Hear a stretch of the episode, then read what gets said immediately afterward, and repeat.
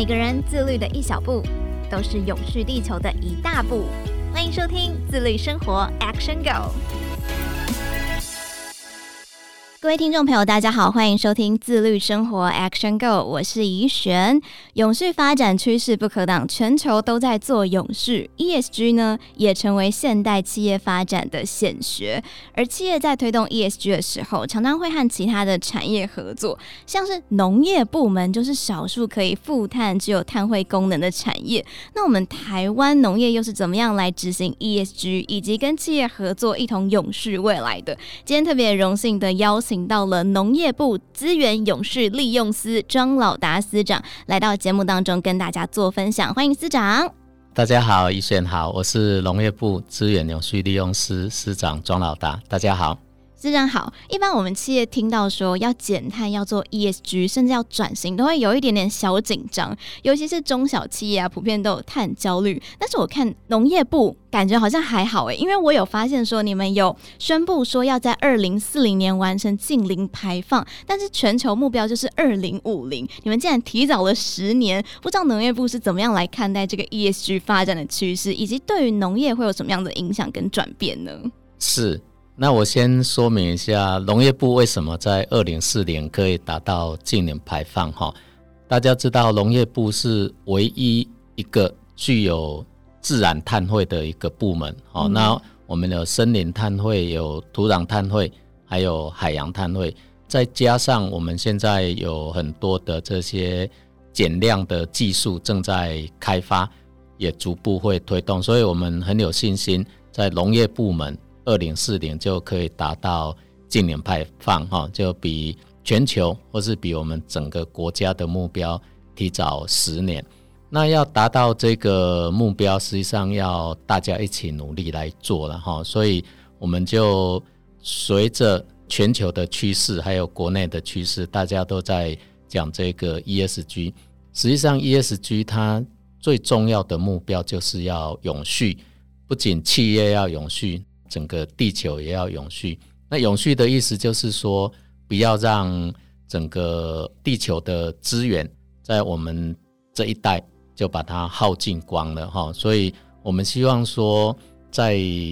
企业在做这个 ESG 要达到企业永续，要符合联合国的永续发展目标 SDG 的这个时候。农业实际上可以提供一个非常好的场域，来跟企业合作，让企业的这个在做的 ESG，那在永续报告上所要揭露的这些 ESG，不是只有在企业内部，也可以到农业的这个场域来执行 ESG。因为大家都在讲这个自然的解放，那农业就是提供最大的一个。自然解放的一个场域，所以我们想说，邀请企业到农业的场域来做 ESG，这样子可以达到共好，企业也好，然后农业也好，双赢，那也可以让整个资源、整个地球可以更永续。所以就是因为农业有一个负碳的功能，所以就是积极的来跟企业一起来合作。就除了提供企业有 ESG 这一部分的成绩单之外，其实也是让农民可以有一个碳汇的收入，这样子。对，碳汇是其中一个。我们的 ESG 实际上真正的目标是利用企业的资源，第一个是协助农业的发展，那第二个是让企业。让外界更知道农业到底是怎么一回事。农业实际上不是只有提供我们蔬菜、水果、鸡蛋、鸭肉这些，那它有很多的其他的功能。比如说，我的森林，实际上它的功能就除了比如说涵养水源、净化空气、国土保安、生物多样性，还有非常多的这些功能，让企业可以更了解农业。那可以跟农业合作，企业也获得这个好处，那农业也获得好处，让我们的整个环境可以得到更好，所以是双赢的。那负碳或是讲说碳汇，或是甚至说这个碳权，实际上只是其中的一个一点点的附加效益。所以主要就是跟企业合作，达到一个双赢的效果。是。那今年农业部我有发现说，你们有举办一个记者会，就是提出了农业永续 ESG 的专案，有三大领域，包含了近邻永续、生态保育跟暖心农村，各个领域还往下去开展不同的类别。这个部分可不可以请司长跟大家介绍一下，它是一个什么样子的专案？那宗旨目标又是什么？是。那我们就依照农业的这个特性。啊，刚刚宜选有提到的这三大类哈，那这个实际上是我们概略的个分类了哈。比如说近零永续的部分，大概是跟碳比较有关的，因为讲到近零，那会跟温室气体比较有关的。其中的项目，例如说我们造林，我们邀请企业来造林。这个造林除了刚刚讲的这些多功能以外，实际上造林它是。具有森林碳汇的效果，那我们也可以依照企业的需要辅导它，依照自愿减量方案的方式来取得碳权。所以这三大类净零永续的，或是我们的生态保育的，生态保育大家都知道，比如说啊，我有陆域的生态啦，海域的生态哈，这个部分，这个跟生物多样性比较有关系的。我们比如说，我们有重要的栖地啊。或是有这些濒危的物种啊，我们希望可以跟企业一起来保护这些栖地也好，这些特定生物也好，让生物多样性可以维持。第三类是暖心农村，暖心农村大概跟我们的农村发展比较有关系的，大概可以分成几类。第一个是在我们很多农村是在偏乡，偏乡可能啊、呃、有一些经济上比较弱势的。这些族群啊，我们希望说，哎，企业可以一起来呃协助他们，可以获得基础的温饱，免于饥饿。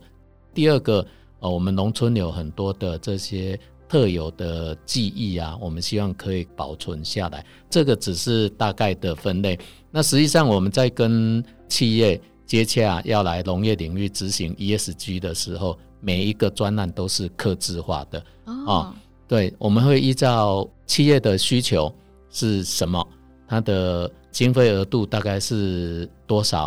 实际上，我们也不是只有请企业来付出这个经费，我们会根据企业的特性，客制化，把企业的资源跟农业部的资源一起结合起来，带动我们的农村，或是促进我们的近年排放。所以，每一个专案都是企业。呃，客制化的，那我们客制化有一些基本的原则，会跟比如说这一家企业它的本业是做什么，嗯，它的核心能力是什么，或是它的核心的产品是什么，那我们会设计跟它的这个企业的体质或是它的特色去相结合起来，而不会觉得跟企业的这个经营是。毫不相关或格格不入的，我们要克制化，让企业觉得，哎，那跟他企业的宗旨或企业的本质是相符的。这听起来是非常的丰富而且有趣。哎，那针对这样子的农业永续 ESG 专案呢、啊，我一直都很想要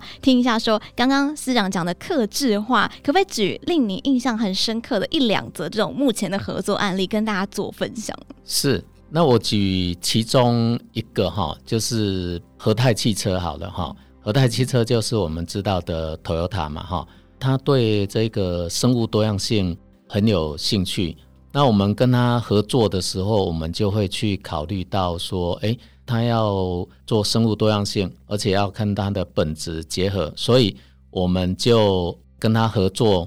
跟我们的生物多样性研究所合作来保育石虎。石虎大家都很知道嘛，哈、哦，就是哈。石虎有一个很重要的危险，就是会有路杀事件。就是石虎出没的地方，如果车子开太快，不小心就会撞到，或是让它受伤，或是死亡。啊，这样子就对它的族群会造成很大的威胁。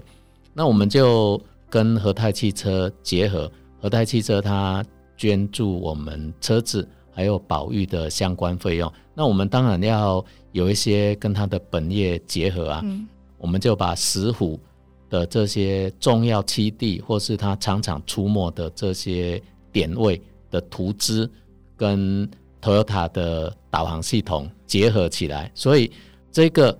就可以让消费者买 Toyota 汽车的人知道，你只要适度的踩刹车，你就可以达到保育的功能，因为它的这个导航系统有我们的图纸，你只要接近栖地或是出没的地点的时候，它就会有一些提醒的系统，所以这个驾驶者。我们一般的消费者，你只要降慢速度或是踩刹车，实际上就达到保育、促进生物多样性的功能。所以这个是每一个都是客制化的这个设计。这个其实要花非常多的心力，因为这个是在技术上也要做一些转变诶。那你们是怎么样去沟通的呢？这个其实一个专案都要经过很多次的讨论，我们要了解企业它是。做什么的？它的专长是在做什么？然后我们再把我们现有的这些资料库也好，现有的技术也好，要把它整合起来。所以是客制化，大概就是这个意思。所以你如果说呃，另外一个企业来，那可能就不是这样子。那我再举一个例子好了哈，好，比如说大雅电缆，它在发展这个绿电嘛哈。他希望说：“哎，那我们的环境可以做得更好，让我们的这些更符合永续。”我们就跟他来讨论。最后，我们跟他的合作项目就是在我们的水郡绿道，农田有很多灌溉的这些沟渠，那这些绿道上，它来做这个造林。绿道在我们农田里面，那绿道除了旁边是灌溉沟渠以外，实际上它是一个呃，可以比如说呃，可以骑脚踏车啦，可以走路的地方。它在绿道的旁边，跟我们的农田水利署来合作来做造林。那以后在这绿道的旁边，不管你是骑脚踏车也好，你是在走路也好，这些树它慢慢长大之后，实际上就是跟那个林荫大道是一样的。道理，在我们的田边有我们的，比如说我们的水稻，大家可以在那边看稻浪、嗯、哦，享受田间的生活。你在那边骑脚踏车又有树荫。大亚电缆做这样子，除了说让我们的空气让我们更永续以外，这些树实际上是可以取得碳权的。好、哦，那他如果说有需要这些碳权，我们就会依照这个自愿减量方案的这个方法学，跟他去一起合作。来取得碳权，那对大亚电缆也是有很大的好处，对我们的农村的发展，对我们的整个生态的环境是有非常好的效果。嗯，那刚刚司长举了两个例子，就是和泰汽车跟大亚电缆，他们这样子执行下来，本身有什么样子的反馈？感觉怎么样？啊，实际上，它这个因为 ESG 就是对环境、对社会、对公司治理嘛，哈，ESG。这方面都要达到，比如说大亚电缆好了了哈，它种树这个部分，实际上它对环境是很有好处的。那戴尔电缆它不是只有拿钱来种树，它的员工日，它就带着它的员工，然后邀集这些大专院校，大家一起来种树。那实际上这个也有带动社会注重这个整个环境的效果，所以它的 E 跟 S 也。有达到的，那对公司治理的方面，他把它结合员工日啦，或是员工的这些自强活动，让员工可以来接近我们的土地，所以在 E、S、G 三方面都达到了。那这个它揭露在它的永续报告，实际上是一个非常好的，它根本它不是要做这些盈利，它是让整个地球、让整个台湾更永续的一个非常好的一个作为。不只是自己单纯的出钱种树之外，是连带整个员工、整个家庭都一起来做绿色这个事情哦。那其实刚刚司长也有提到一个叫暖心农村，这个是我自己最有兴趣的地方。可不可以请司长再举个跟暖心农村有相关的案例呢？好，那暖暖心农村的部分，我们现在在做的，比如说啊、呃，我们做我们现在有一个食材暖暖包。农业部因为有很多的相关单位，然后我们有很多农产品嘛，哈，那这个食材暖暖包，实际上它不是热的啦，是让收到这些暖暖包的这些偏乡或是有需要接受帮助的人，他的感受心里是温暖的啊、哦哦。那这个暖暖包里面有我们的一些农产品，比如说有我们的稻米，然后有当地的这些农产品，有些是呃新鲜的，有些是加工的，这样子的一个暖暖包，我们一份一份，那我们会请企业来认购。然后他可能有一些是指定他要捐给谁，或是说会结合我们的绿色照护的这个方式，把它送到有需要的地方去哈。那这个是就是看企业它的能力是多少，那也可以跟着我们一起去把这些食材暖暖包，把它送到有需要的这些长者或是弱势或是偏乡需要帮助的人，让他们感受到。社会上的温暖，也可以让这些需要帮助的对象享用的这些东西，实际上都是我们国产在地的这些农产品。一来也让这些人受到帮助，二来生产这些农产品的这些农民或是生产者，那也可以获得一定的这些利润。所以，不管是刚刚讲的那些例子，或是这些食材暖暖包，实际上都是共好的观念。那也。让这些捐助者，他如果说，呃，跟我们一起到这个偏乡需要帮助的这些弱势，让他们也知道啊，实际上他一个小小的作为是可以让这些人心里获得感动的。除了环境友善之外，就是送出爱心，共好大家，温暖每一个人啦。暖暖包就这样子一个概念。是。那为了要跟上这个 ESG 的新浪潮啊，不知道农业部呃有提供农民哪些技术上或者是转型上的协助呢？ESG 实际上跟农民的直接关系是比较没有那么密切。不过，比如说像有些场域，那我们是需要。企业来协助的时候，我们会跟农民去沟通，他哪些是需要企业来协助的。有一些企业他可能有这个心，可是技术上可能还没有到位的时候，所以实际上我们有一些新的技术在研发。当然，这个研发不是针对 ESG 去研发，是针对我们的农业技术。或是针对我们现在在做净零排放，或是现在在做这个循环农业、有机农业上去做研发的。比如说，有机农业就是一个很多企业他很希望推动有机农业，因为有机农业实际上也是一个永续农业的一个概念。嗯，有机农业因为跟传统的惯性农法是不一样的，所以它会涉及到。比如说，我不用农药，不用化学肥料，那涉及到的就是说，哎，我这些病虫害要控制的时候，是不是有一些生物防治的方法，要开发天敌的这个方式，或是有哪些有机资材是可以用在有机农业农作物的生产上，让它不用使用化学肥料，不用使用化学农药，那这个有机的农产品也可以生产得很好的哈，那这个都有。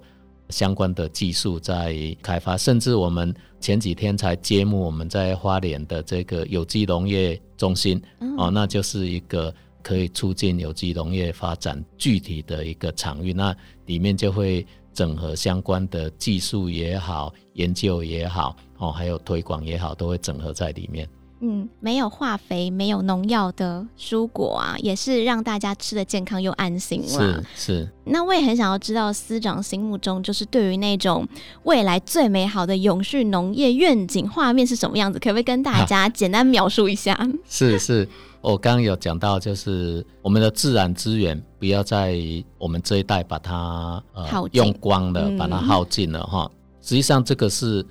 我们每个人对下一代都应该要有的一个责任，所以我的想法里面，我们想要建构的一个模式，大概跟永续很有关系的，就是说，好，那我现在在一个农业场域里面，那我生产出来的这些农产品，除了给我们人消费，让我们获得温饱、获得营养以外，实际上，我们生产的这些农产品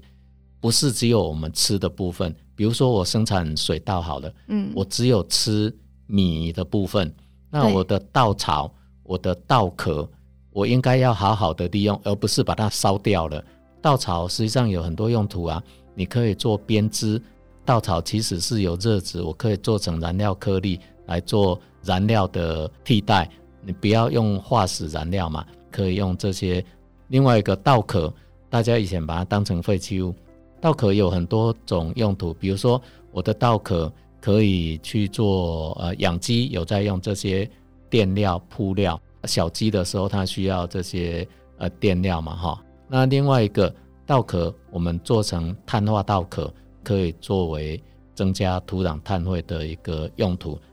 以前大家都知道煮豆燃豆萁，对对，我们现在水稻收了之后，我要烘干怎么办？用油吗？用电吗？不是，我们现在用稻壳来烘稻谷哦，所以我们就开发出了这个粗糠炉，稻壳就是丑坑啦，就是粗糠，所以我们在烘干稻谷的时候，我们就用稻壳的热量，透过热交换去把它做烘干，这样子我的这个水稻的生产，实际上是我是物尽其用，我没有一点点废弃物的。这样子煮豆燃豆萁，就是我烘稻谷用稻壳烘，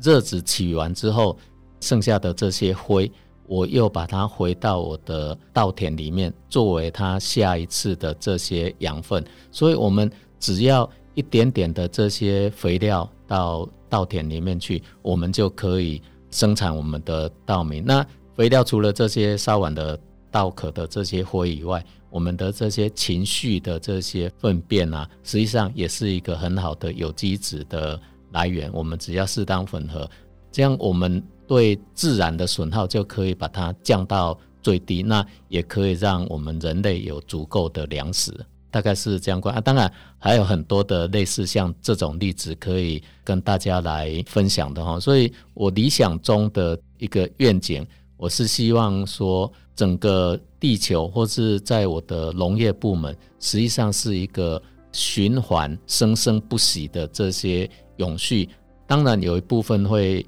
用到自然资源，可是我们用完之后，不是把我们剩下的就把它丢掉，造成环境负担。要透过适当的技术，透过适当的方法跟适当的途径，让它回到它原来该去的地方，或是回到它的从哪里来，我们就让它回到哪里去，而不要去把资源做错置。那资源错置的时候，就变成浪费，变成资源的这些耗尽。所以是我是呃希望说呃有一个这样子的愿景，有一个比较大的这个循环永续的这个环境。这是一个非常美好的农业自循环，完全听起来没有什么东西浪费出去，就是从头到尾就是在一个空间里面。希望我们未来农业愿景就是这样子的美好啦。那现在企业都是在做 ESG 啊，而农业因为有碳汇的功能，除了负碳之外，农业的多功能性就是可以提供对接企业面、环境面的 E 这一块的需求。另外呢，就是刚刚也有提到说，农村的深度体验、低碳体验啊，文化传承等等，这些都是连接农村啊。产生社会面 S 这部分的做法哦，那这样子的一个方法呢，除了就是农业跟企业双赢之外，友善环境的种植方式，当然也是让我们消费者可以有很多好处啊，吃的健康又安心，还可以更认识我们的农村，认识我们食物的源头。今天真的非常感谢司长的分享，也谢谢各位听众朋友的收听，那我们就下次再见喽，拜拜。好，谢谢，再见。